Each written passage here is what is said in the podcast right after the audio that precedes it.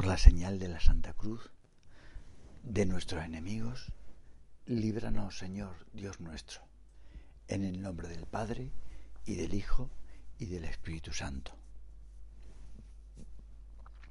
Señor mío y Dios mío, creo firmemente que estás aquí, que me ves, que me oyes. Te adoro con profunda reverencia. Te pido perdón de mis pecados y gracia para hacer con fruto este rato de oración. Madre mía Inmaculada, San José, mi Padre y Señor, Ángel de guarda, interceded por mí. Jesús nos enseña a pedirle hasta las cosas más materiales. Por eso una de las peticiones del Padre Nuestro es la petición del pan. Pero detrás del pan está Dios. Al Señor le, le, interesan nuestras cosas, nuestras matemáticas y lo que hemos comido hoy de primer plato, todas las cosas que interesan a nuestros padres. Danos hoy nuestro pan de cada día. Esta es la petición de una persona que está necesitada nos recuerda el hambre. Pasar hambre. Pasaron mis padres después de la guerra civil. Pasar hambre es una cosa muy dura. Pues nos recuerda el hambre que pasaba el pueblo de Israel cuando iba por el desierto. Y entonces pidieron a Dios y Él les envió pan del cielo era el famoso maná con el que los israelitas se alimentaban cada día. Pero el verdadero maná es Jesús. Él es el mismo pan del cielo que ha bajado para alimentarnos. La Eucaristía es el cuerpo y la sangre del Señor. El banquete celestial que comemos también hoy. Jesús quiso que el tema del pan ocupara un lugar importante en su predicación, desde las tentaciones que tuvo en el desierto, pasando por la multiplicación de los panes hasta la última cena. Toda la vida del Señor está marcada por el pan. Es una cosa curiosa. Jesús recordó lo que ya estaba escrito y se lo dijo a Satanás. No solo de pan vive el hombre, sino de toda palabra que procede de la boca de Dios. Y la palabra que procede de la boca de Dios es el mismo Jesús. Curioso, Satanás no se enteró. Pero esto no, no son teorías. El Señor dice que Él es el pan de vida.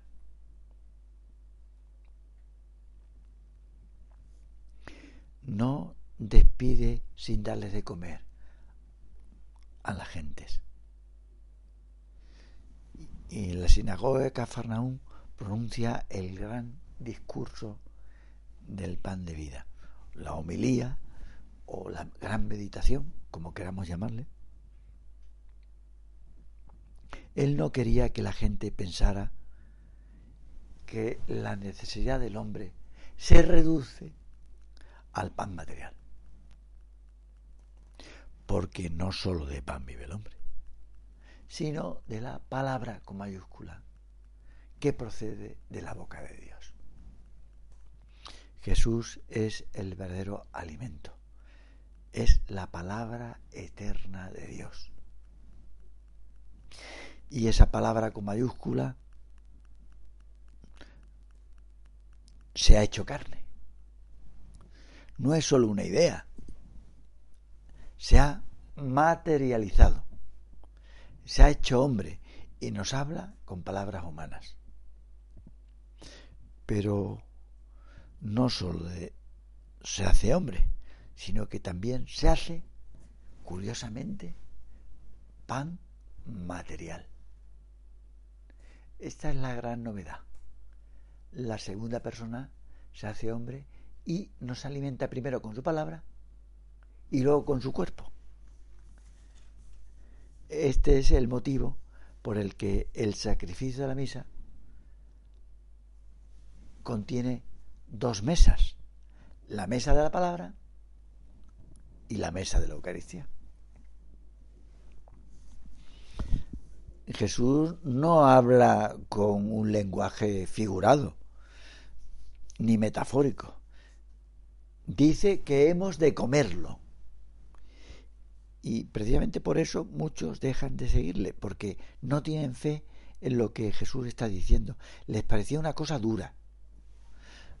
No solo de pan vive el hombre, sino de la palabra que sale de Dios. La palabra eterna se convierte realmente en maná. Es el pan del cielo, el pan futuro, el que recibiremos en la eternidad. Es Dios mismo. ¿Os acordáis de esa novela que antes decíamos en otros en otras meditaciones que se titulaba El peinador de la reina.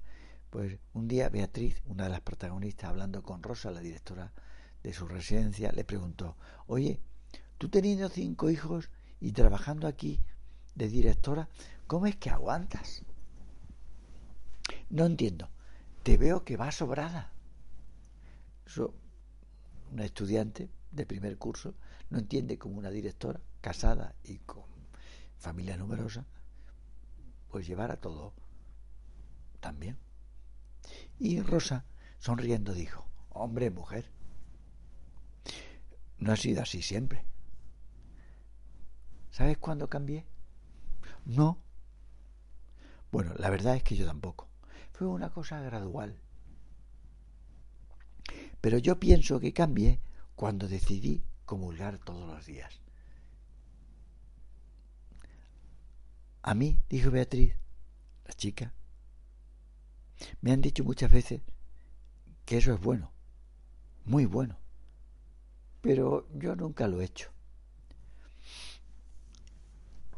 A lo que respondió la directora de la residencia.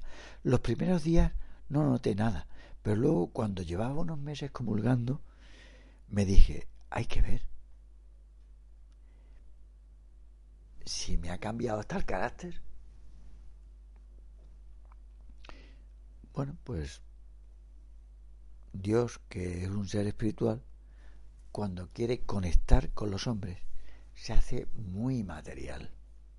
Nosotros, para ser muy sobrenaturales, hemos de ser muy humanos. Materializar todo. Esto es lo que el Señor nos muestra en la Eucaristía. Y por eso le decimos, danos tu pan. Y quizás tú te preguntas, ¿y por qué comulgamos con poco fruto? Si eso es así, que se nos entrega a Dios. Bueno, quizás es que nos falta fe. No acabamos de creernos que el Señor baja cada día para nosotros. Yo podía preguntar, bueno, ¿por qué cuando comulgas te distraes? ¿O ni siquiera te quedas diez minutos para dar gracias después de la misa? Mira, no es la materialidad de comulgar, sino que, que la aprovechemos, que nos sirva. Si queremos, Dios nos cambia. Me decía un sacerdote que una cosa es comer y otra alimentarse. Sí, hay personas a las que la comunión diaria les sirve de poco, porque no la aprovechan. Le tenemos que demostrar al Señor nuestra fe y nuestro amor. Si le pedimos todos los días a Dios en la acción de gracia después de la misa una cosa, nos la concederá. En pocos meses veremos el cambio. Porque el Señor nos obedece. Eso es lo que pensaban los santos. Tiempos de negociar, decía de esos minutos después de la misa. Eso es lo que decía Teresa de Jesús. Una mujer muy normal, pero muy revolucionaria. Es el Señor el que le dio la fortaleza. Danos hoy nuestro pan de cada día. Es como si Él nos dijera, pedid el pan, porque yo soy el pan. Os ayudo en lo que vosotros necesitéis. Si pensamos que somos capaces de hacer algo sin necesidad de ayuda, somos unos orgullosos. Eso es lo que pasa. El orgullo nos hace violentos y fríos. Dios no quiere que seamos así. Recibir a Dios todos los días nos hace ser como Él. Nos quita el orgullo y nos hace, mírate, amables como nuestra madre. Te doy gracias, Dios mío, por los buenos propósitos, afectos e inspiraciones que me has comunicado en esta meditación.